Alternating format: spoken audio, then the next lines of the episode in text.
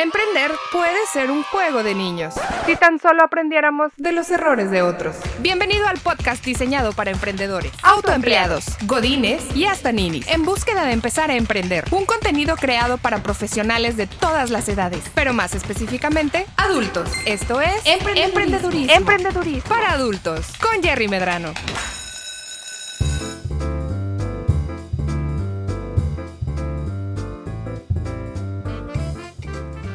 Señores y señores, tenemos un nuevo panel en emprendedurismo para adultos. El panel del día de hoy, cómo contratar bloggers o influencers. Para esto, presento a mis invitados miembros de este debate híbrido, híbrido presencial, porque tenemos en la mesa expertos creadores de contenido y equipo logístico de bloggers e influencers que pueden ayudarnos a tener una guía de cómo, por qué, cuándo y dónde contratar influencers o bloggers para hacer publicidad de mi negocio. Comienzo por las damas, como debe de ser. Está con nosotros de manera física presencial una comunicóloga, locutora, conferencista, médico de la risa certificada en risoterapia empresarial, creadora del video blog El Alma de los Tacos y tiktokera por las tardes. Que también es este pan, ¿verdad? Sí, menudo. Sí, casi, casi los domingos. Siempre buscando compartir contenido positivo y antojable. Una fiel creyente de que a este mundo le hacen falta más panzas y corazones contentos. Con ustedes, señores y señores, Alma Blanco. Gracias. Bienvenida, ¿cómo estás? Muy bien, ¿y tú? Pues aquí, fíjate, echándole ganas. ¿Tú? Todos ustedes, gracias por la invitación. Gracias por estar con nosotros. Otra dama que nos acompaña el día de hoy, pero ella de manera digital. Ah, caray. Está digitalizada. a través de una videollamada desde Gran Bretaña. Ella es especialista en influencer marketing. Se dedica a la creación de estrategias para el desarrollo de marcas personales en redes sociales. Comenzó su carrera en el 2017, cuando trabajó con una agencia de influencer marketing en Londres para posteriormente trabajar en relaciones públicas en México. En los últimos años, fungió como gerente de marketing y estrategia en la agencia MPB Management, con talentos como Nachito Llantada, Farid Diek, Jessica Fernández, Rorro Echávez, Ben Shorts, Mariana Rodríguez, entre otros. Saludos al Palacio de Cantera. Y actualmente trabaja independientemente como consultora y asesora de influencers y agencias de talento. Recién graduada de una maestría en marketing internacional en Londres, hoy además de ser consultora en la industria, se encuentra emprendiendo un proyecto que busca ayudar a profesionalizar la industria de los influencers. Ella es Marcia Ayala. Muchas gracias. Buenas tardes México, buenos madrugadas Gran Bretaña.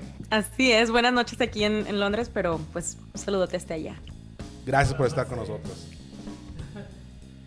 Y bueno, nuestro tercer invitado, un blogger y creador de contenido regiomontano que tiene más de 12 años participando en los medios tradicionales y digitales. Ha pasado por la televisión local y regional, por programas de radio aquí en Monterrey, hasta cosechar una audiencia que hoy sigue sus aventuras y desventuras, sus mensajes, buena vibra, sus domingos de confesiones y sus rutinas de ejercicio y consejos lifestyle a través de Instagram y TikTok. Él es Berno Rodríguez. Berno, bienvenido. Muchas gracias, me siento importante por esta invitación. Eres importante. Ah, muchas amigo, gracias, eres gracias por Gracias. decírmelo. Tú también.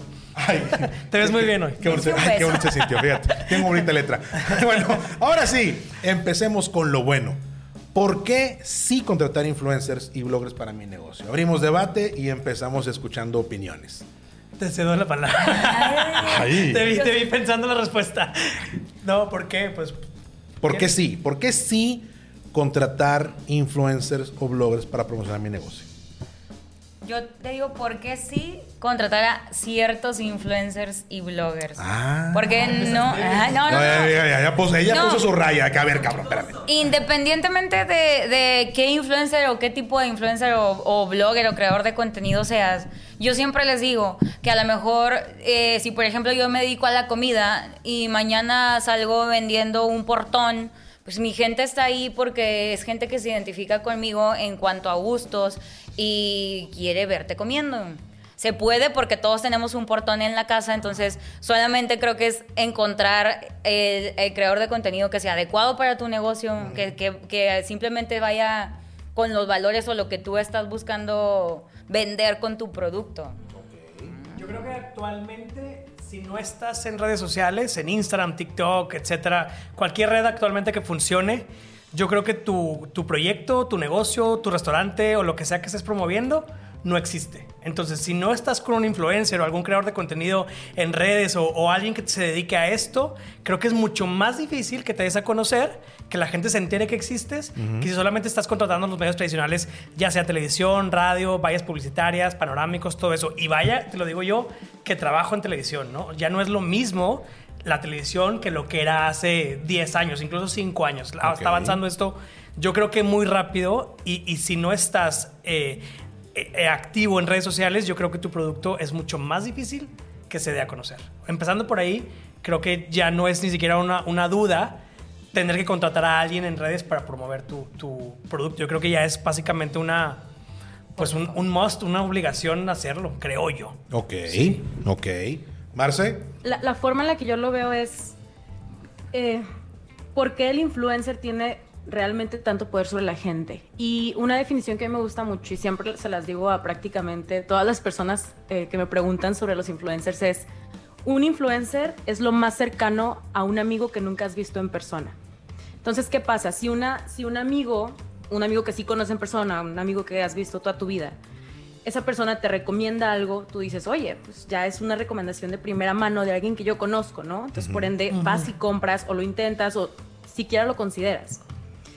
Un influencer es muy efectivo, puede llegar a ser muy, muy efectivo, precisamente por eso, porque confías más en esa persona que a lo mejor eh, el conductor que viste en, la, en, en- Sí.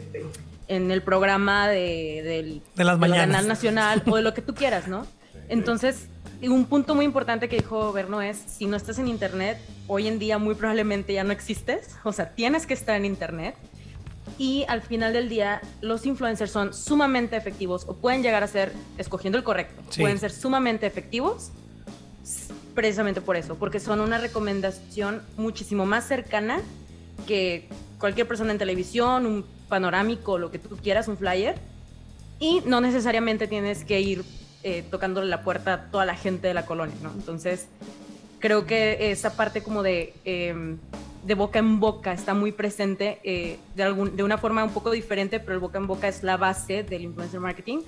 Y es por eso que la gente tiene, o sea, yo sí recomiendo sumamente contratar influencers. Este, se me hace muy, muy efectivo. entonces, eh, el crecimiento de la comunicación y de la, la importancia que tienen las redes sociales en nuestro día a día como consumidores ha generado que estas figuras confiables, cercanas o que sentimos cercanas, porque los vemos constantemente, que nos comparten su día a día tal vez, que nos comparten sus opiniones, generan esta confianza dentro del consumidor y nosotros buscamos como empresas, como personas que vendemos un producto, un servicio, queremos Llegar hasta la... cocina de la casa de la gente. Pero Eso quieres. ¿Queremos llegar a la cocina de la casa de la gente? Sí, pero queremos colgarnos del, del- de esa familiaridad que tiene el influencer Sí. con su público. Sí, yo creo, yo creo que sí. Fíjate, yo por ejemplo, como solo todos los días. Como en mi casa, pues yo me, pre- me preparo la comida y me siento en el comedor y como solo. A veces prendo la tele, pero por lo general pongo mi celular y me gusta ver las historias de las personas que platican cosas porque siento que estoy comiendo con esa persona. O sea, me platica su día, me platica qué piensa, me platica qué hizo. Le doy skip a las personas que no me platican cosas, a las que solo son fotos o así, porque yo quiero escucharte, quiero ver qué estás sintiendo, qué estás pensando, qué me, qué me cuentas hoy, qué hiciste, cómo te fue, si cortaste o no. O sea, es el chismecito de todos los días, es como el, el- el entrar a la vida del otro, es como dice Marce, ver a un amigo que no conoces o que hace mucho que no ves y, y de alguna manera sientes cerca o tienes esa como cercanía o esa confianza o lo que sea, ¿no? Entonces yo creo que cuando quieres comprar algo, quieres conocer algo nuevo, pues le crees más, como bien lo dice Marce, a esa persona que, que te lo cuenta como si fuéramos tú y yo amigos de toda la vida. No sé si te pasa a ti, Alma, que te dicen, es que te quiero mucho como si te conociera desde años. Quiero pistear contigo, Ajá, ¿no? quiero Porque- pistear, quiero los tacos contigo.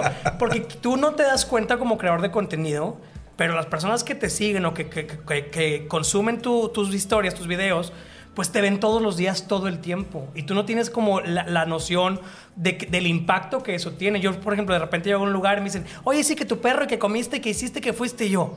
¿Cómo sabes todo eso? Pero al mismo tiempo, pues yo lo pongo ahí. O sea, toda, la, gente, toda la información que la gente tiene tuya es cosas que tú ventilas. Y hay muchas cosas, otras cosas que no pones, ¿verdad? Y eso es el verdadero chisme interesante. Pero eso se queda fuera de redes. Pero, pero sí, o sea, es generalmente gen- generar esa confianza con, con tus seguidores. Y eso, al menos yo trato de hacerlo mucho. ser tan, tan cercano, tan empático, tan real, lo más que se pueda, obviamente, sin insultar o sin lo que sea, pero lo más real que se pueda y generar esa confianza con la gente que después las marcas ven eso y dicen, ay, este, este chavo habla padre con su gente y mi marca se identifica con ese mensaje, que si es buena onda, que si es buena vibra, que si es chistosón, que si es esto, que si es lo otro, o que si se puso a dieta y bajó de peso. O sea, las marcas van buscando ese perfil con el que tú pues vas quedando, ¿no? Si comes tacos, pues te buscan lugares de tacos, o si, eh, no sé, haces ejercicio, pues te empiezan a mandar cosas de ejercicio. Pues, Claro. Pues lo que, está es, lo que sea real con tu vida es lo que la gente te cree creo yo. Vamos a.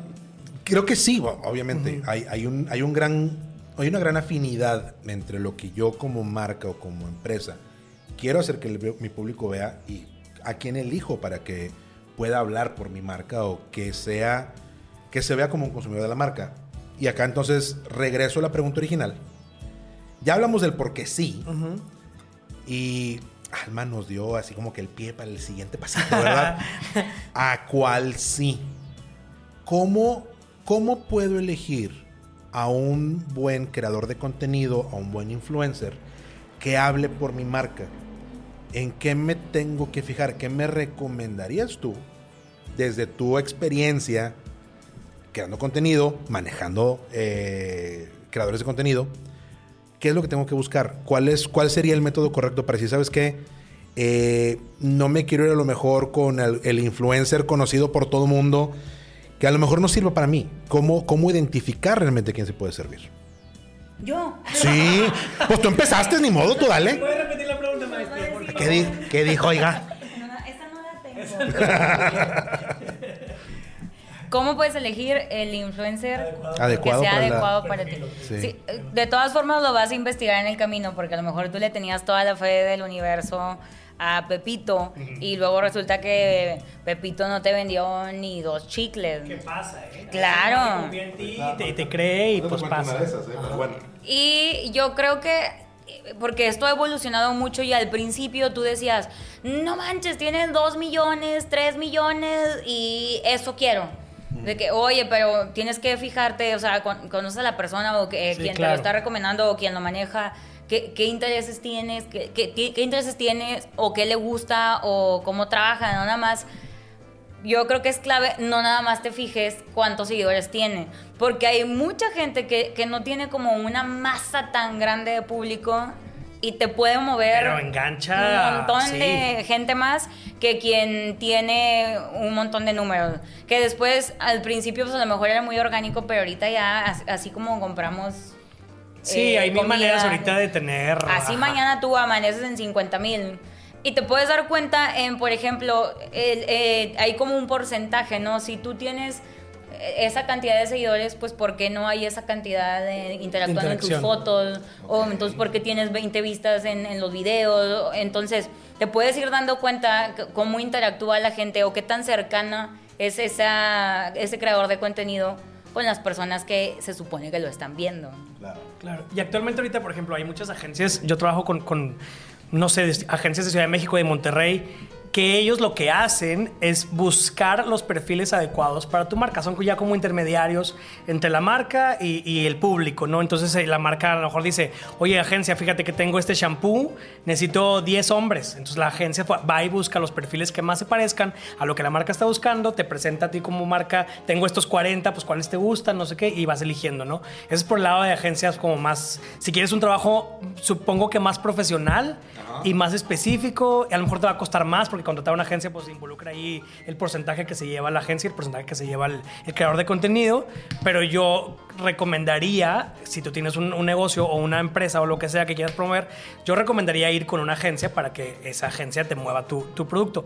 Pero si tú solo te avientas la chamba, pues entonces tendrás que hacer tú la- la- el trabajo de investigación de quién va de acuerdo con mi marca, quién habla bien, quién tiene los valores que van de acuerdo con, con lo que yo estoy pro- tratando de promover, quién tiene además los números o que tiene, o sea, son muchos factores que, que tendrás que ir ahí trabajando. Y yo creo que Marce, que ha trabajado en agencia y que se dedica a eso, pues tendrá como la, la información desde adentro. Yo te digo, desde, desde como creador de contenido, que las marcas llegan y me buscan. Y si llegan de repente las- las- las- la- los negocios solos, de que, oye, te quiero contratar, contratar, no sé qué, pues también se hace, obviamente. Pero creo yo que cuando más funciona la campaña es cuando la agencia ya hizo un trabajo detrás y te eligió para esa campaña. o Vamos, no. vamos con Marce entonces. Marce, te acaban de aventar la pelota toda madre. Este, gracias. Yo soy, yo soy, yo soy medio ñoña, ¿eh? Soy, soy medio teórica. Ajá. Este, entonces, ah, ahí les va. Igual si, si quieren contratar una agencia, como dice Berno, busquen que sea una agencia que haga influencer marketing como tal, Sí. porque el concepto de gestionar influencers, hacer una campaña con influencers es influencer marketing. Si te dicen es que somos una agencia de marketing digital, a lo mejor no necesariamente una agencia de marketing digital va a poderte hacer influencer marketing, o no todas lo hacen, o si es una agencia de PR o demás. Entonces, nada más siempre revisen si quieren contratar una agencia que se los haga, que sea influencer marketing Ok. este, o que hagan ese servicio, ¿no? Ujú. Em, pero si tú lo estás haciendo solo, definitivamente el consejo número uno que les diría es chequen la audiencia. No importa si el influencer tiene 10 mil seguidores o tiene 5 seguidores o tiene un millón. Si Sí. la audiencia no es la correcta, no importa lo que le pagues o no le pagues, o lo que el influencer que también lo haga o no lo haga, no va a pasar nada de eso. Sí, siempre tiene que haber un match entre tu audiencia. Oye, mi negocio es un local que está en Monterrey, pero estoy contratando a Verno, que no sé, me voy a inventar algo, ¿verdad? Digamos que Verno tiene sus seguidores en Ciudad de México. No te va a servir de nada. Sí. Me pasa mucho eso a mí, ¿eh? por ejemplo. Sí, que te buscan de otros lugares y de que pues no, no estoy en Ecuador, ¿verdad? O sea, no te va a servir mi- mi- Exactamente. mis historias. Digo, hay muchísimas razones por las cuales bus- buscar uno u otro influencer. Por ejemplo, a lo mejor si yo estoy en Ecuador, como dice Verno, y quiero llegar a Monterrey, y yo sé que Verno está en Monterrey, pues voy a ir con Verno. Sí. Pero es porque estoy intentando buscar esa audiencia. Entonces, dato número uno, siempre de que pregunten la demografía. O sea, si no tienes la demografía del influencer, prácticamente lo estás haciendo a ciegas Ok. y nunca jamás te puedo garantizar que vaya a pasar algo de ahí. Ok. Este, Bien. otra cosa, una agencia, un manager, un influencer que te prometa ventas, no lo hagas. Justo, justo. Ajá. Porque el influencer marketing no funciona así. Las ventas no, no, o sea, no puedes prometer ventas de vistas. Lo que sí puedes hacer a lo mejor es una campaña de algo que se llama affiliate marketing, que es más como, oye, te doy el código de cada código, pues a lo mejor este, me pagas algo. Ya son cosas que tú puedes medir. Pero muy difícilmente vas a poder medir cuántas personas te compraron de la vista de una Claro. mención. O sea, está, está muy complicado. Sí. Entonces, sí, eso también es algo bien importante. Un influencer que te venda ventas de nada más mencionar en Insta Stories, no pasa. Ok. Entonces, nada más, o sea, como que tengan súper claro eso. Yo creo que los datos más importantes es eso, este, el alcance, obviamente, cuánta gente quieres alcanzar, entonces dependiendo cuántos alcances quieres. A lo mejor esto es muy técnico, como les digo, No, pero está no sé, si quieres 20 mil alcances este, con tres influencers, pues no necesitas influencers tan grandes. O sea, nada más búscate influencers que tengan, que puedan llegar a esa suma de alcances, ¿no? Eh, busquen gente con reputación. O sea, no, digo, Pero, la eh, reputación no lo es todo, yo creo, dependiendo la marca, pero sí es algo que pueden revisar, pero sobre todo profesionalismo. A mí no me importa qué tantas ventas me pueda conseguir un influencer. Si es influencer, me da dolores de cabeza todos los días porque no es profesional, prefiero no trabajar con él. Y de hecho, Totalmente. creo que eso lo he platicado con Berno. Yo siempre le digo, yo tipo cuando pueda te contrato, Berno, porque tú eres bien profesional, o sea, y, y- y lo notas y te da gusto trabajar con esas personas. O sea, se los digo como alguien que ha trabajado con muchos y, hijos, o sea, es un gran tema. Eso que dices, Marce, es súper cierto. Digo, de, de todo lo que dijiste, tengo un comentario, pero, pero el hecho de, de la reputación es súper importante. Yo creo que como marca o como, como la persona que está buscando promover, pregúntale a amigos o a gente que haya contratado a sus influencers o bloggers o lo que sea. Preguntas tu trabajo de investigación porque es, es- cierto. Yo siempre le digo a las marcas que me contratan o que, o que me buscan.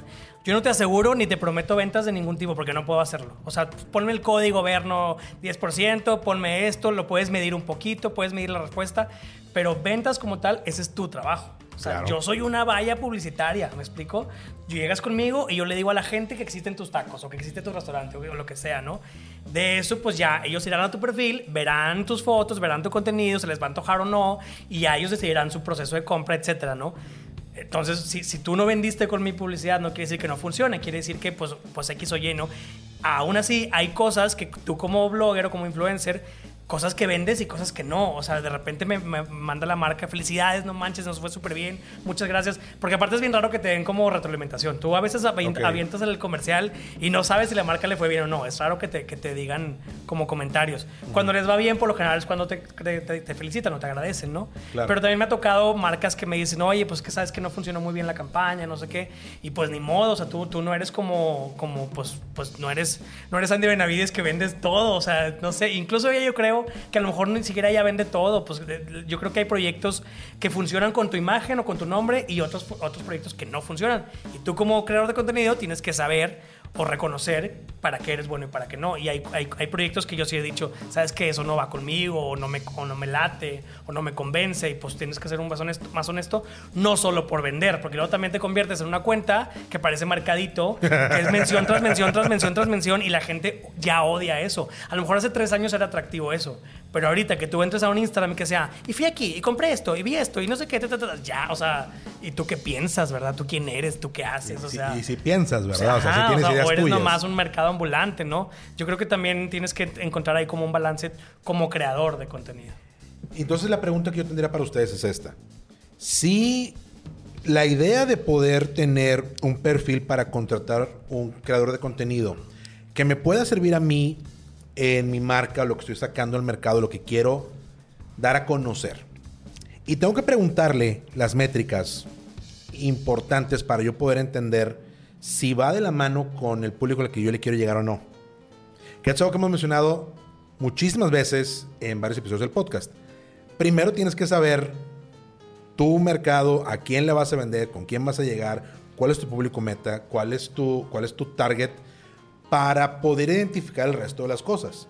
No, un influencer no te da voz, no te da personalidad como marca, como servicio. Son un portavoz, van a decir lo que tú eres. Si tú tienes, no tienes idea de quién eres todavía, pues ni Andrés Benavides te puede ayudar a, identificarte quién eres, ¿verdad? Porque está muy difícil ese pedo.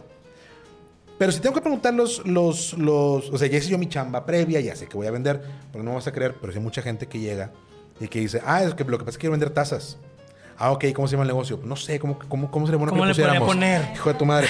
Está complicado, cabrón, porque ese es otro tipo de consultoría que va de la mano con otras cosas. Y si no lo han visto, busquen otro panel que tenemos acá donde hablamos precisamente con Alex Puy acerca de eso, acerca de branding.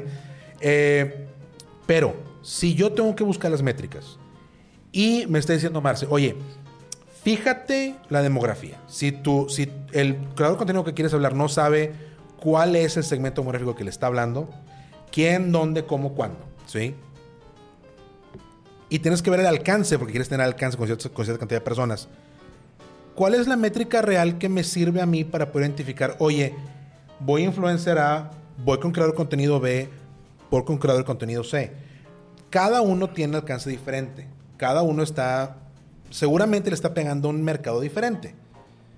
Y entonces no es, no, no voy a poder yo empatar o comparar manzanas con manzanas si solamente mover la demografía. Porque a lo mejor, a ver, no, por decir algo, lo ven señoras de edad intermedia. Me aman las señoras. Huevo, ya sé, güey. O sea, por algo dijo. Pero. Y a lo mejor. mucho. Y a, y a- y a lo mejor. Estarías genial para un casino, Verno. Ajá. A ver, este, la gente, por favor, este. No, no sé por qué, te lo juro que tengo, tengo mi audiencias casi, casi muchas señoras. O sea, pues, les caigo bien. Les caes, o sea, les caes bien. Y entonces, digo, ¿y sabes qué? Es que quiero a alguien como Verno. Y me fijo en, en el perfil demográfico que le llega. Ah, chinga, son señoras de Monterrey, de, en ciertas edades, en ciertas áreas. O está con madre. Bueno, y quiero complementarlo con alguien más. Y voy a ver qué es lo que está haciendo Alma. Y no tiene nada que ver con ese mercado. Y ya no. Alma trae ahí sí. ¿Y sí. esos que son mayores también o no sé? Bueno, luego hablamos de eso. Eh, Pero el, el punto es, no voy a poder comparar manzanas con manzanas, porque el target es diferente. Hay, y esta pregunta se la dejo a Marce, porque ella, como dijo Berno, que es la experta, este, sorry Berno, gracias Marce. Entonces, ¿cuál es la métrica real que le tengo que poner atención? O sea, si todo lo demás complementa a quién le, voy a, a quién le llevo mi mensaje, ¿con quién lo voy a poner? Pero si tengo que buscar alguna métrica que me ayude a, ecua- a ecualizar con quién sí, con quién no, para yo entonces empezar a hacer mi trabajo diligente de, oye, la reputación, oye, Los es números, mercadito, esto, oye, ajá. si le gira y no nomás está diciendo chingaderas. O sea, uno nada más está haciendo comerciales todo el día. Porque eso es lo que viene después, ¿no? Primero tengo que filtrar para poder llegar a ese punto.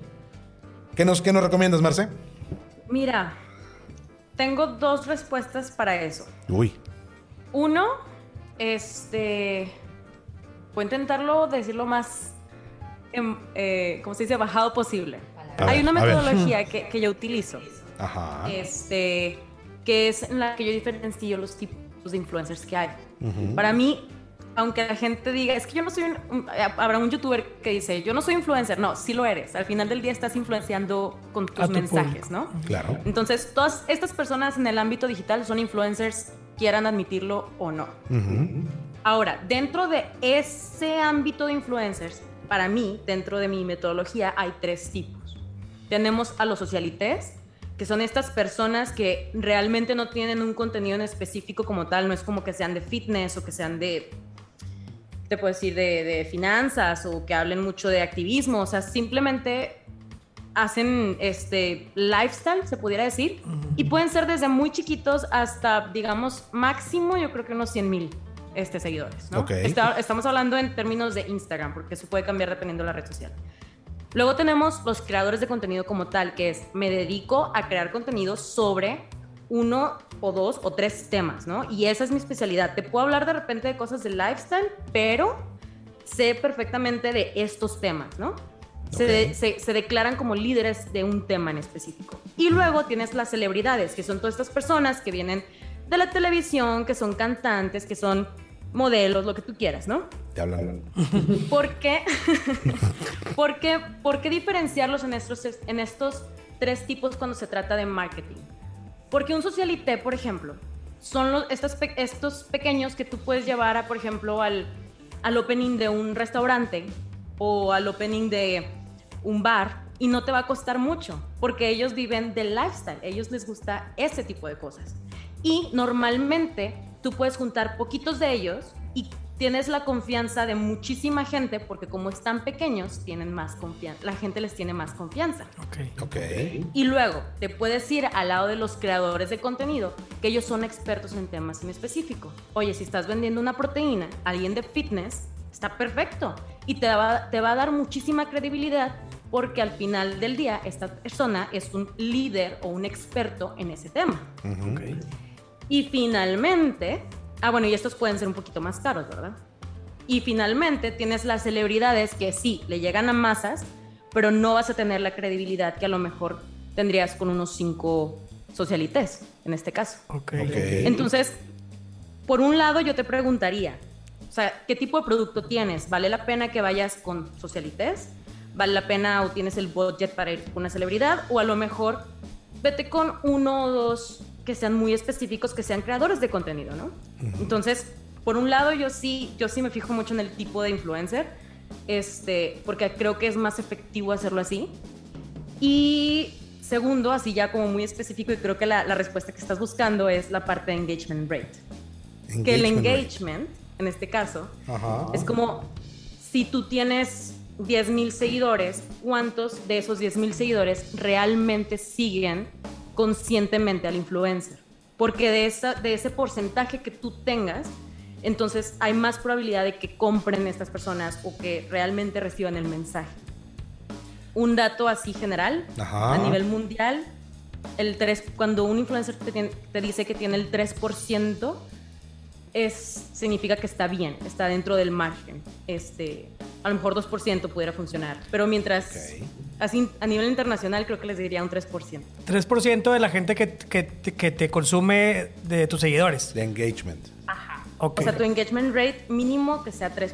Ok. Creo que eso, eso sería un porcentaje saludable a nivel Co- general. Corrígeme, Marce, si me equivoco en esto. Pero Instagram no te da el engagement rate directo. No te lo da. Apúntele, pues, la gente que nos ve, por favor, apúntele eso. O sea, si yo estoy No, no, en clase a ver, aquí aprendiendo. a ver, a ver, Marce. a ver. El bienvenidos al podcast de Marce. Marce, por favor. ¿Qué tan confiable es, Marce? Yo, por ejemplo, vi una página que se llama Social Blade. Así de que- Y ahí tú pones, ay, él, él dice que vende bastante y que el 20%, de- y tú le pones ahí y ahí te dice quién lo vio, cuántos lo dejaron de seguir, y ahí viene eh, tu engagement rate. ¿Esas páginas son es. confiables? O sea, ¿eso es un dato real? Social Blade, ah, Hype Auditor son muy son de las más utilizadas a nivel mundial. La, ver- la verdad no tengo una favorita. O sea. Pero sí funcionan. Ajá, pero sí, sí pueden ser un, un de dónde, ¿no? O sea, de dónde empezar, un parteaguas. Este, así con las que hay una muy buena, igual no sé si le quieren cortar, ¿verdad? pero se llama... Ah, es que no, ni siquiera la puedo pronunciar. Gente, ¿qué, qué onda con los nombres de Para Ni- Ni, ni- me cortes esto, Freddy Gaitán. Eso me lo dejas aquí. Oye, porque es muy importante. Llama Para la gente que. ¿Cómo se llama?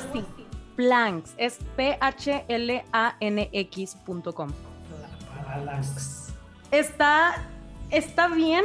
Todavía no tiene todo mi cariño. Ok. La sigo evaluando, pero promete. Oye, y aún así, aunque tengas métricas, números, demografías, eh, todo esto, aún así yo creo que es una moneda al aire, ¿no? Contratar a un influencer. Bueno, O sea, pero es que tenemos que regresarnos a ver que lo platicamos al principio. Lo- me lo estaban diciendo ustedes que están en el medio, ¿verdad?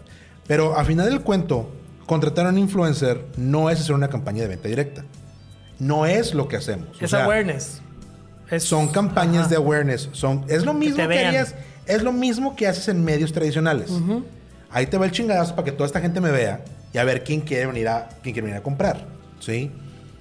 La oferta tiene que ser buena. Le tengo que poner yo de mi cosecha para que funcione. Porque si yo te digo, ahí sabes qué, hazme la mención por favor de las tacitas que estamos haciendo. Ah, con madre las tacitas, oye, las puedes comprar aquí. Y la página no vale madre. O la imagen o no está sirve. difícil la compra, el proceso de compra, etcétera, ¿no? Espérate, antes de que nos metamos al proceso de compra, porque eso, ahí sí yo te puedo decir mucho al respecto, pero, ahorita voy contigo, pero si resulta que voy con Berno y ya vi eh, en todas las herramientas que me está diciendo Marce, que oye, muy buen engagement, tiene un engagement del, del 3.8, ah, chingón, sí me sirve, ¿sabes qué? Y nomás lo quiero a él porque me queda toda madre.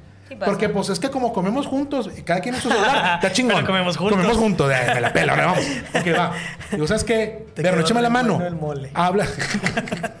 ¿Qué mole aparte? Me gusta Bueno, el mole. A mí también, güey, es el pedo. Vamos por mole. Ya estás, chingón. Ahora sí, vamos, ahorita, ahorita nos vamos a seguir grabando. Voy con Berno, me hace la mención, pero resulta que los manda de regreso a mi perfil de Instagram. Y mi perfil de Instagram está, por decirlo bonito, ojete. Sí, sí influye. Influye mucho, sí. Porque no importa, o sea, estoy captando yo tránsito de regreso a mi red social o a mi página. Mi página está fea, las imágenes no están chidas, mi red social está del carajo. Posteo una vez cada venida de papa y siempre son las mismas pinches tres imágenes. O es pura imagen de stock que le estoy metiendo yo a huevo en la taza para que se vea bonito. Pues no jala, porque la- pierde mucha credibilidad. No importa qué ver, no. Le eche muchas ganas en la mención yo de mi lado como emprendedor, pues no le, no le eché ganas a la parte de marketing que tiene que vestir mi producto Sí. para que la gente lo vea, pues no sirve. Sí, la gente se va. Es como todas esas personas que pagan publicidad para que su foto aparezca en el feed de, la, de demás personas en Instagram. Aunque no sean bloggers, aunque no sean creadores de contenido, simplemente quieren ser famosos, ¿no? Porque esa es otra, de que quiero ser famoso, sí, pero ¿qué dices? ¿Qué tienes que decir? ¿Qué vendes? ¿O qué, cuál es tu, tu- tu área de expertise? Nada, pero me no, hicieron solo quiero ser famoso. me Ajá. hicieron unas fotos chingonas. Entonces, ajá, pues tu foto tendrá 5000 likes porque pues ahí todo el mundo pagaste por esos likes, pero te metes a su Instagram y pues, pues no me estás... pues, ¿qué, ¿Quién eres? ¿Qué haces? ¿Qué tienes? ¿Qué, ¿Cuál es tu contenido? Ese tipo de cosas, ¿no? Creo que, creo que es importante que, que, tu, que tu contenido pues siempre esté como pues ahí a la vista de las personas. Y, y no tanto que esté bonito, porque fíjate, yo el año pasado hice toda una campaña este, para hacer fotos increíbles bien padres, se veía, mi feed se veía increíble, cambié los colores, o sea, en- le metí al diseño, ¿no? Ajá. Estuvo padre. Sí crecí en seguidores y todo.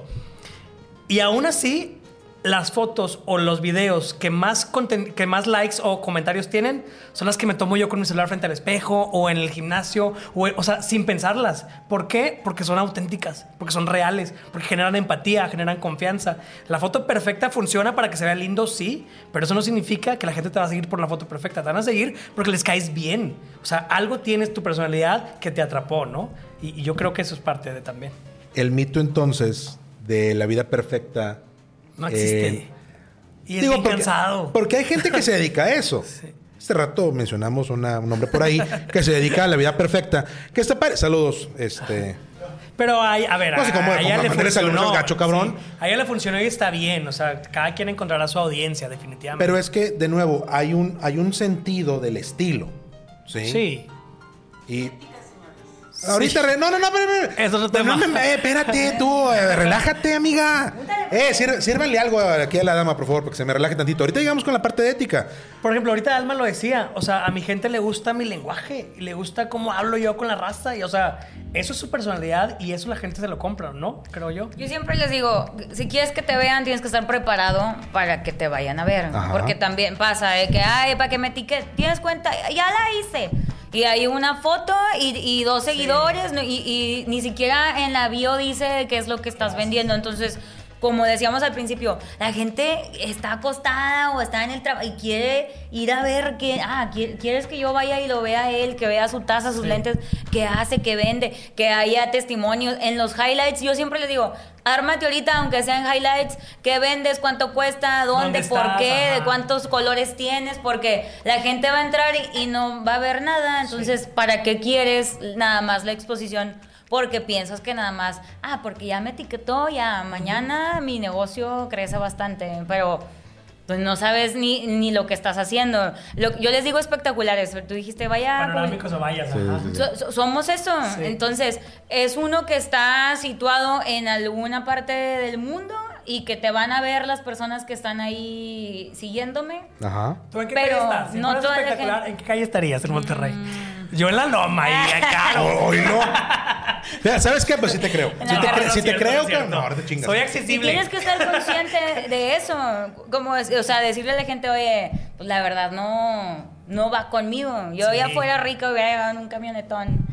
Porque si hay Vendiendo lo gente que que, llega y dice, Ajá. es que cuánto quieres, de que no, es que no, yo no lo consumo, no Sí. me gusta. Y la gente que está conmigo no le va a gustar eso porque se va a notar que no estoy cómoda o que no te lo estoy contando de verdad porque yo lo consuma. Y tienes que conocer a tu, a tu audiencia. Ahí entra la parte, tú como creador de contenido, Ajá. conocer a tu audiencia. Por ejemplo, ahora con TikTok, de- que, que en pandemia explotó esa red social, pues antes mi cuenta de Instagram era muy regional o muy local, mucha gente de Monterrey. Claro. Empieza a crecer en TikTok, empieza a llegar mucha gente y en TikTok te ve gente de Colombia y de Venezuela y de Argentina y de España y de Panamá y de todo el mundo. Ajá. Entonces de repente yo empecé, yo estaba anunciando en mi Instagram de que carne seca, qué rico, no sé qué. Y fui a este lugar, no sé qué, no sé qué. Y la gente de Ecuador o de Argentina me decía, ¿qué es carne seca?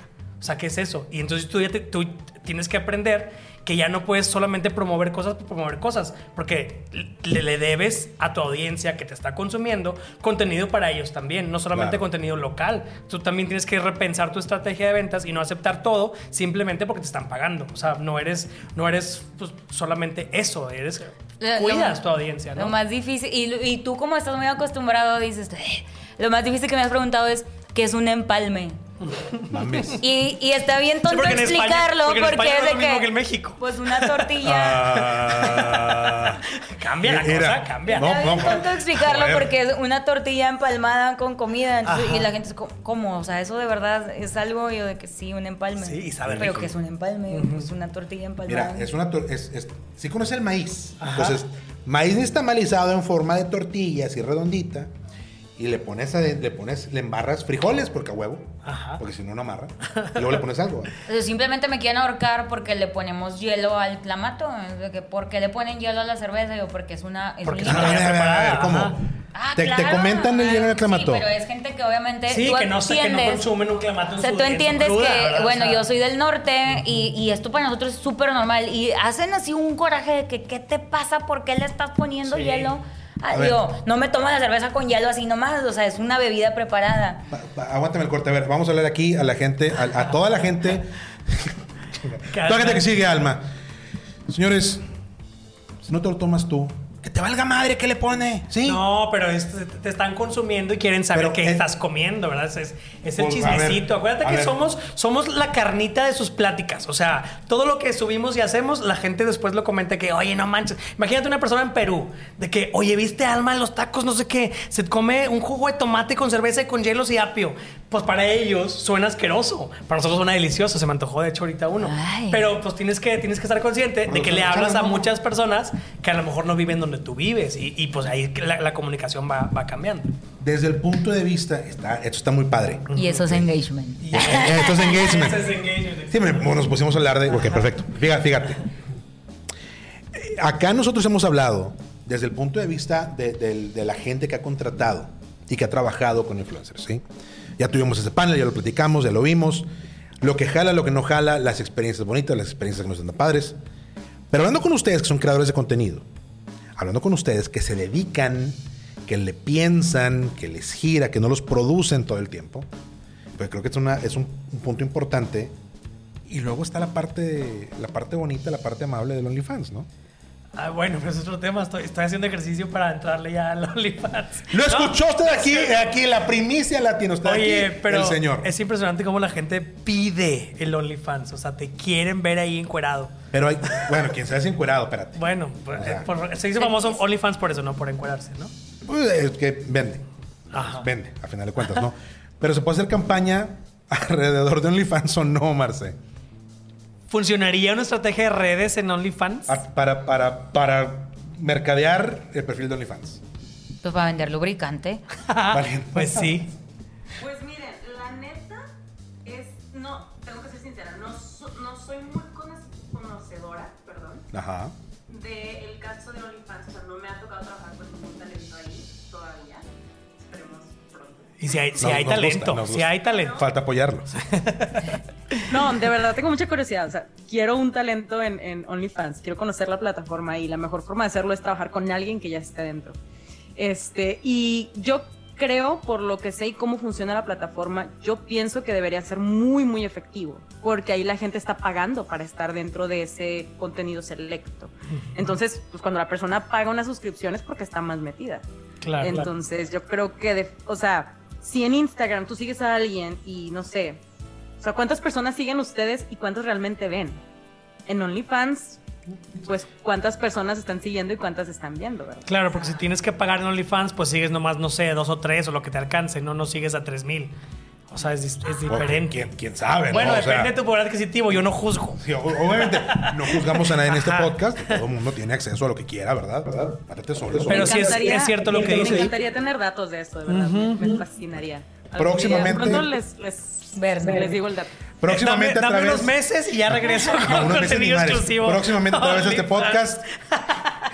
El OnlyFans el experimento. Oye, cada que subo fotos de mis pies, que se me ven los pies en Instagram, me dicen qué bonitos pies y se me olvida que puedo cobrar por, ese, por eso. Sí, o sea, pero que tonto, los, los estoy decía, regalando. Porque hay gente que sube fotos y le pone como que un sticker ahí a, a sus pies Ajá. y yo de que, ah, pues porque la puedes vender. Claro, yo que justo ayer subí una foto que se me ven los pies. Ya la vendí yo. Y mil gente así que. Eh, pies, ¿ETF o suscripción? no, sí, por, por DM. Todavía nomás, a gusto. Este, apúntele por favor usted ahí las estrategias importantes para no regalar contenido. Quiero redondear, obviamente, la experiencia desde el punto de vista de ustedes, creadores de contenido. Algo que nos puedan compartir que te, no te ha ido bien con el cliente. ¿Qué les, ¿Qué les ha tocado vivir a ustedes que dices, híjole, esto? Yo te voy a decir una cosa y a lo mejor eh, ya todo el mundo dio ese paso o me he tardado mucho en dar ese paso, pero yo no tengo agencia y nunca he tenido agencia. Yo tampoco tengo. Empecé a conocer que había agencias porque esto empezó a crecer muchísimo Ajá. y tengo mucho coraje hasta la fecha. Por, pero así aprendes y conozco más casos de personas donde tú estás haciéndolo con todo el amor del mundo porque de verdad amo lo que estoy haciendo y lo estoy haciendo sinceramente y tenía otro trabajo antes de dedicarme completamente a esto. Uh -huh. Entonces, es, es, normal, estás creciendo localmente uh -huh. y localmente pues está bien, es como todos somos compas, en mi jale claro. es tu jale, te voy a cobrar, sí, te, te lo pago. A huevo. Y entonces empiezan a llegar otras cosas más grandes, ¿no? Marcas que, que vienen ya con agencias de la Ciudad de México. Y pues tú, yo hablo de mi persona, pues estás sí, pendeja. Co cobras. Ah, no, pues a mil. Hasta que un día yo como fui aprendiendo a abrir los ojos cuando de repente llegó una marca y me dijo, te, te necesitamos dos historias, pero nada más tenemos 20 mil pesos. Entonces yo, ¿cómo que nada más tienes 20 mil pesos? Son dos historias. Ajá, aparte sería de que una Y super yo, campaña en "Déjame Monterrey. ver". Ajá. Eh, le puse en espera. Déjame checarlo. Checa, yo, con mi claro. Y yo, bueno, sí, bueno, por esta ocasión. Entonces sí, yo fui aprendiendo, pero me ha pasado y ya descubrí que hay agencias. Yo entiendo que te tienes que llevar un porcentaje. Lo que no entiendo en qué momento se distorsionó y se volvió esta mafia donde tú ya no te estás llevando un porcentaje, estás abusando del creador de contenido. Sí.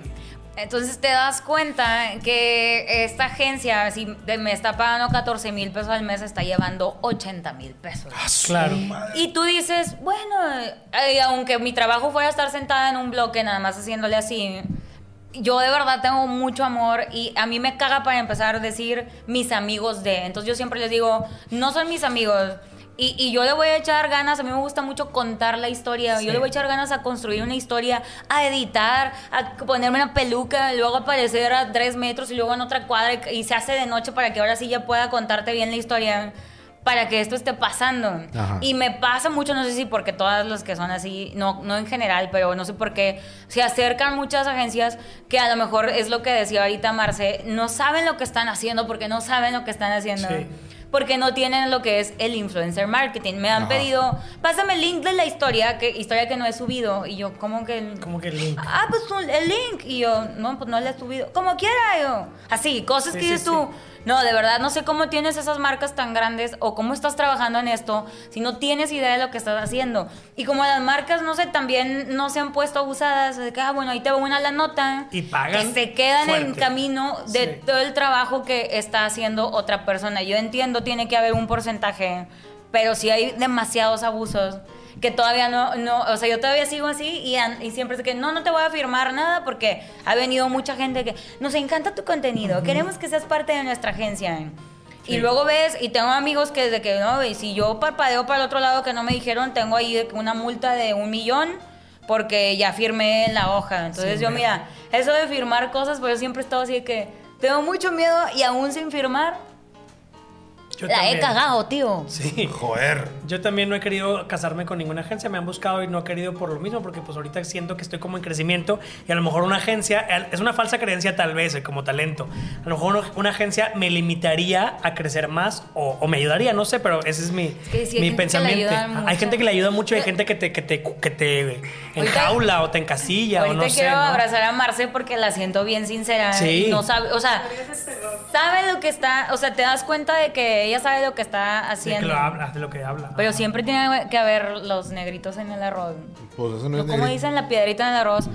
De por qué. O sea, todos podemos. Yo siempre les he dicho, Luis, si tú sabes que la marca tiene 100 y yo te dije 50, pues dame 80 y te doy 20. Pero ¿por qué te vas al abuso gigante? Porque Sí. es un mundo de, de diferencia de dinero. Yo sé que tu trabajo es conectar y cerrar la campaña, pero. A mí me pasó eso con una marca, con una marca como de, de refrescos energetizantes, este, que, que yo me enteré, me, me- me hablan y me, me, hablan y me dicen, oye, tenemos tanto presupuesto para esa campaña, de que, ¿cuánto cotizas tú? Yo les dije, mira, yo cobro esto. De que, bueno, pues tenemos nomás esto. Y yo, bueno, va, le, le- le entramos, no sé qué, pues aceptas a veces cosas, pues por lo más, ¿no? Eh, claro. y luego después me enteré por alguien que trabajaba en la agencia, no sé qué, no sé cómo llegué yo, que el presupuesto de esa campaña era de miles y miles de pesos. Y decía, no manches, o sea, amigo que nomás tenía tal cantidad, yo me la estoy partiendo porque como Alma también, yo le echo ganas a mis menciones y a mi contenido, o sea, no, no, no es solamente vender por vender, ¿cómo vas a contar la historia? ¿Cómo vas a enganchar a la gente?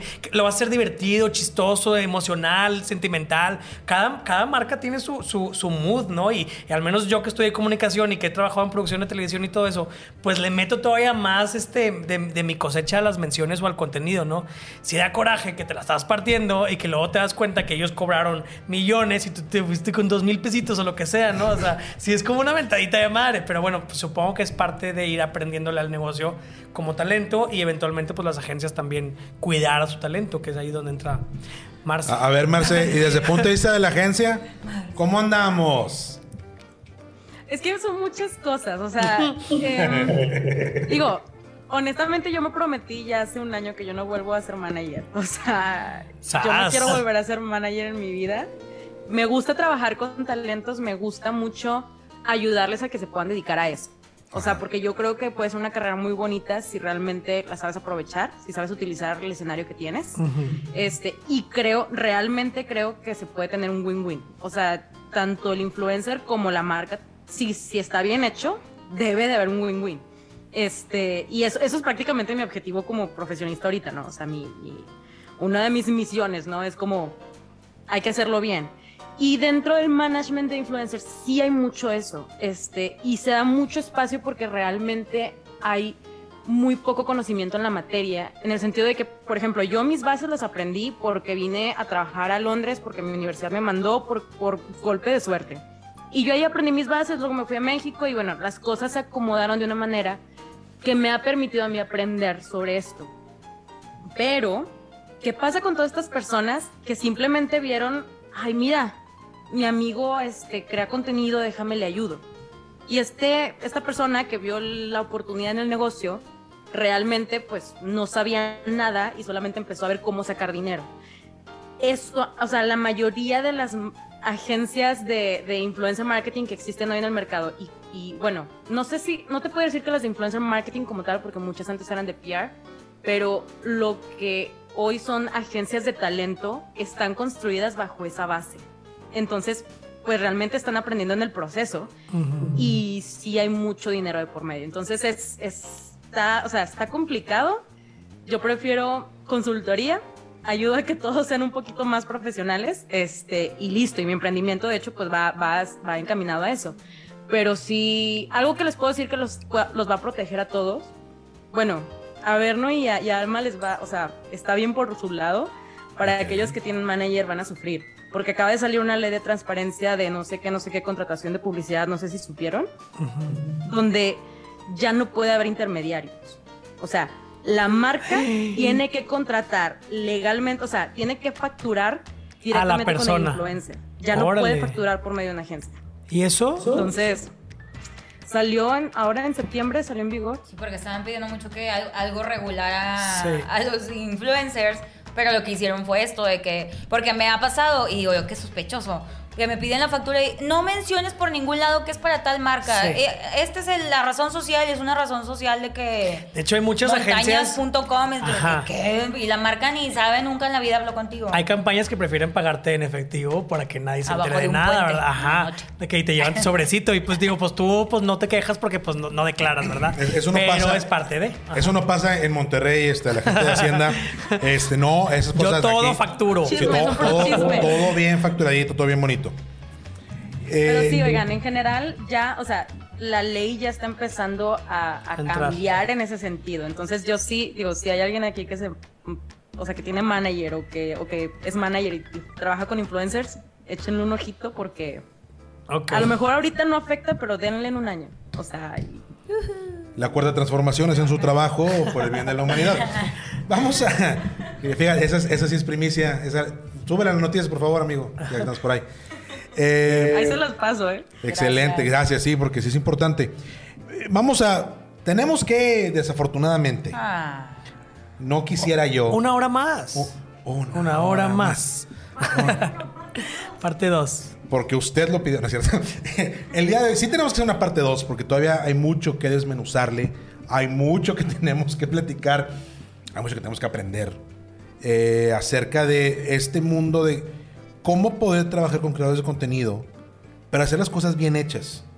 Desde el punto de vista de marca que está contratando, que está buscando, como desde el punto de vista de creador de contenido, que es lo que necesitamos aprender para poder hacer un buen trabajo. Un trabajo, como dice Marce, bien profesional, bien hecho, que no de dolores de cabeza y que sume. Porque al final de cuentas, eh, eh, entiendo yo desde, pues, desde la barrera, ¿no? Yo lo veo, veo lo que ustedes hacen desde la barrera. Es muy fácil desde afuera hacia adentro decir chingadera y media porque no nos toca, a la gente como yo, no nos toca hacer todo lo que ustedes hacen. Ustedes son creadores profesionales de contenido. Ustedes dedican su tiempo y dedican su esfuerzo a generar un contenido que vaya con ustedes, que sea auténtico, que le deje algo a su público y al mismo tiempo que sea de beneficio para las marcas con las que ustedes trabajan para que la inversión reditúe y venga más negocio. Es un, híjole, es un, es un trabajal enorme que hacen ustedes. Digo, de nuevo, no todo el mundo lo produce, Andy, pero eh, es sistema aparte. No, o sea, vaya. No, pero Hay equipos de trabajo, uno- ¿no? Yo siempre digo, tú fíjate en ti, para todos sale el sol. Claro. Y hay un montón de gente que dices tú, ¿y ese quién es? Y luego dices, ah, no, sí lo sigue bastante gente y Sí. vendió un chorro. Entonces, Sí, claro. Que de la nada crecen y tienen millones de seguidores piensa- reales. O sea, Es el- pasa, sí. Pero es un, es, ti. es un golpe de suerte o es. Son muchísimos factores lo que, lo que afecta que, que crezcas o no crezcas o lo que sea. No, pues no, no hay una fórmula mágica y no hay, no hay manera de, de saber qué funciona y qué no hasta que lo haces y pues te pega. Eh, puedes hacer 10 mil videos hasta que uno pega y entonces Y todo lo explota. demás sube. Sí, y o videos sea, que dijiste, me tardé tres días haciendo este video y luego subes una estupidez así que te llevó Sí. tres segundos, eh, millones y tú, ¿por qué no se concentran en mis videos que les dediqué? un- lo- mis videos con más views en TikTok son los que más rápido hice, más honesto fui o más vulnerable fui, porque aparte yo hablo mucho de amor propio y sen- sentimientos y emociones. Sea, entre más vulnerable y transparente yo sea con mi, con mi contenido, más, más pega, ¿no? Entonces yo creo que esa es una recomendación que yo haría si tú quieres dedicarte a ser este creador de contenido o influencer o lo que sea. Ajá. Pues sé lo más real contigo que puedas ser. O sea, sé honesto, sé transparente, habla de- desde el corazón de lo que te nazca, lo que conozcas, lo que sepas hacer. Y eventualmente todo va a acomodarse. Los seguidores, las marcas, el dinero. Que el dinero no sea tu principal motor. Sí es importante, obviamente, porque es trabajo que le metes a todo esto, es tiempo. Pero si tu principal motor es simplemente ser famoso y vender y tener dinero y menciones, te convertirás en una cuenta de, de- de meramente vender. Que, que- que funciona. Hay gente que le gusta ver qué va a comprar ahora, ¿no? Pero si tu, si tu tirada es otra, pues entonces ponle atención a qué estás compartiendo. Y sé, sé más, este, eh, aprende a diferenciar y aprende a elegir tus proyectos, aprende a elegir Claro. por dónde va tu, tu, tu caminito. Creo yo que es un buen consejo. Hablando de contenidos, saludos a Calabazas, California. Pero bueno, saludos, sí, claro, saludos. A las Kardashians. Saludos, sí, sí, sí, sí, sí, claro, claro. Hasta ellas saben lo que están haciendo. Saben perfectamente lo que están haciendo. Es un, es un caso de estudio importante y luego lo vamos a abordar. Muy bien, invítame a ese episodio. Claro que sí. Alma, ¿qué, qué- chisme. Sí, claro, chismecito. A huevo. Eh, Alma, ¿qué conclusión le dejas a la gente que nos escuchó en este primer episodio de cómo trabajar con bloggers, creadores de contenido? Yo lo que siempre le digo a la gente es que, que tengan curiosidad y que investiguen. Porque pasa mucho de que, si ah, por ejemplo mencionas algo de que, ¿dónde es? ¿Pero cuánto cuesta? Y es como, oye, el lugar no es mío. O sea, yo nada más te dije que pase por aquí, me gustó. Entonces, que tengan esa curiosidad. Tenemos una herramienta que se llama Google donde está el mundo completo de información. Entonces tú siempre investiga, no te vayas nada más por lo que a lo mejor a simple vista podría deslumbrarnos y ráscale si estás buscando bu- eh, hacer este tipo de, publicidad o, que alguna persona de internet mencione tu negocio, pues, pr- pues ráscale tantillo para que trata de, conocer más de acerca de esta persona.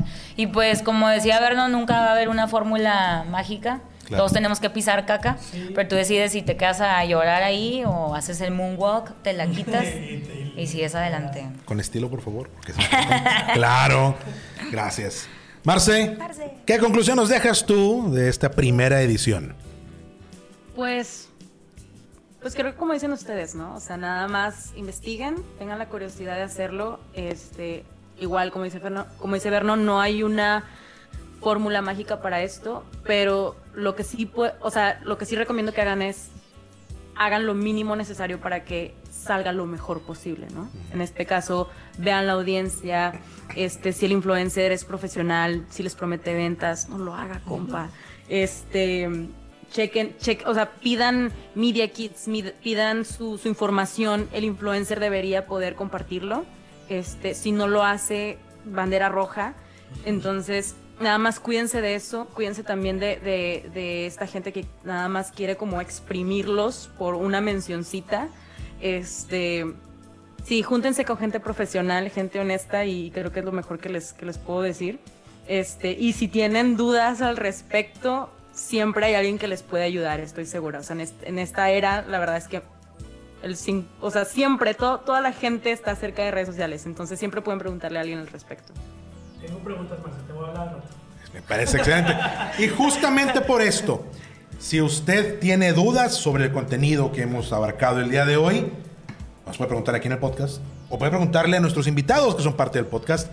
Redes sociales, Verno, ¿dónde te encontramos? Arroba Berno RDZ en Instagram, TikTok, Twitter, OnlyFans, todo. No te creas, OnlyFans no. Pronto. Ya, ya, ya lo registraste en OnlyFans, ¿verdad? Ya, ya, está. ¿sí? Bueno, Berno RDZ en todos lados. Perfecto, excelente. Sí. Gracias. Alma. Y me encuentran como en Instagram Alma Blanco G y eh, todas las demás están... Tú le pones Alma Blanco, el alma de los tacos Y te va a salir. Sí, es que la de TikTok es Alma Tacos y YouTube el alma de los tacos, Facebook también el alma de los tacos, entonces así te va a salir. Gracias. GPI por tacos. Sí, por cierto, ¿eh? O sea, luego hablamos de eso. Marce, ¿dónde te encontramos en redes sociales? Pues miren, yo no, yo no estoy desarrollada en redes sociales, nomás les aviso, pero siempre contesto por lo mismo. Entonces estoy como arroba Marce Ayala C y ahí con toda confianza lo que necesiten. Muy bien. Excelente, muchísimas gracias. Pues de nuevo, gracias a los tres por participar con nosotros, por sentarse a platicarnos estas cosas desde atrás de la barrera, que es muy importante para gente como yo y gente que sigue el podcast, que todo este mundo de repente se antoja muy complicado, es, es muy opaco.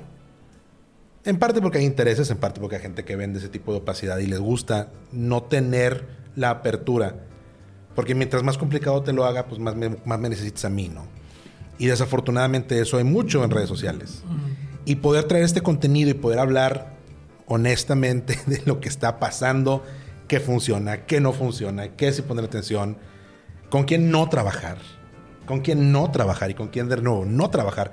Eso es lo más importante porque de ahí empieza todo un proceso a través del cual el mercado puede premiar y privilegiar el buen contenido que está bien cuidado, donde sí hay gente que se dedica a hacer excelente contenido de calidad, que sirve y que tiene consecuencia, donde la mención, donde el trabajo con la marca es realmente orgánico y no solamente es... Déjame te enseño la caja que acabo de recibir, muchas gracias. Entonces, gracias Sí. de nuevo a los tres. Gracias. ¿Y nos juntamos otra vez o qué hacemos? Acepto. Simón. Sí. Martesitos. Marte, martesito, no se diga más. 12 días estoy con ustedes. Ah, Muy bien. Ah, excelente. Muy bien. No se diga más. En 12 días tenemos una reunión armada con ustedes que nos siguen y con la- el panel que tenemos el día de hoy. Muchísimas gracias de nuevo. Recuerda a toda la gente que nos sigue. Lo hemos dicho mil y un veces en este podcast. Bueno, solamente ciento y tantos capítulos, pero emprender puede ser tan fácil como un juego de niños. Pero para que sea así, hay que hacer la tarea. Y la tarea de este episodio, valiendo madre, escúchalo otra vez. Este, este como otros que hemos hecho. Vuelve a escuchar, ya acabaste de escucharlo, escúchalo de nuevo. Hay mucho que puedes aprender de lo que acabamos de escuchar el día de hoy de nuestros panelistas, del lujo que tuvimos. Pero si algo te puedo dejar yo como reflexión después de que lo escuches dos y tres veces y otra vez más, es lo siguiente. La chamba empieza con nosotros, y lo hemos dicho muchas veces, pero la chamba empieza con nosotros, que queremos hacer que la gente voltee a ver nuestra marca. Y el influencer no es trabajar con un creador de contenidos, con un influencer, con un blogger, no es una promesa de ventas. Ya no lo dijeron aquí, ¿eh? Tenemos una hora escuchando que, oye, pues es que no es promesa de ventas. Es promesa de exposure, es promesa de que la gente va a estar consciente de quién eres, te van a ver.